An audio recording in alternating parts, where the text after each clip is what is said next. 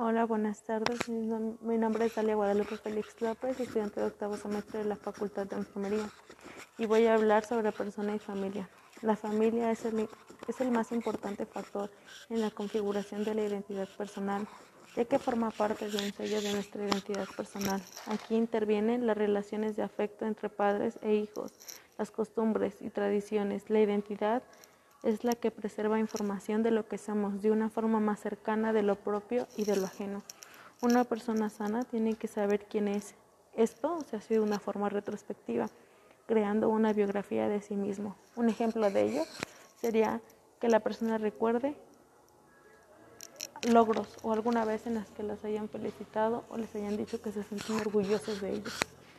Más adelante, en la identidad se irá configurando a través de las relaciones que se vayan estableciendo entre padres, hermanos, compañeros, amigos o gente de su entorno. El comportamiento de los padres no es igual, no es igual un padre de 25 años a un padre de 40, ya que sus experiencias no son las mismas. La identidad de la persona es como se dice, está hecha por lo que somos, por lo que hemos vivido. La identidad de la persona no puede reducirse solo a lo hecho o a lo no hecho. Por ello, las experiencias y las reflexiones son solo hechos aprendidos y no aprendidos. Es por todo esto por lo que la familia debiera ser entendida aquí como la realidad dinámica que configura y desvela la identidad de la persona. Ahora bien, ninguna de esas dimensiones familiares trenzadas con ciertas costumbres y tradiciones, valores, y relevantes convicciones actúan modelando la identidad personal.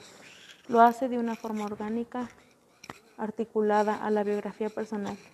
Los primeros educadores de los sentimientos son los padres. Ese vínculo es natural, espontáneo, innato en el niño. Los padres educan a sus hijos en la afectividad de forma natural y espontánea. Cuando consuelan, corrigen y riñen, animan. Las actitudes machistas o feministas con respeto o ausencia del respeto es algo relativo o alguna relación con el cónyuge que no que carezca de valores o que tenga violencia va a generar un aprendizaje temprano de dichas conductas. Con frecuencia se llega a un etiquetado de las personas como introvertido, extrovertido, flemático, colérico, aunque solo es un fundamento para el temperamento, también es determinado por la educación familiar y escolar. En la dimensión afectiva se pone en manifiesto que el hombre y la mujer son personas y es por eso que no, deberán, no deberían utilizarse como comportamiento sexual solamente para la obtención de placer.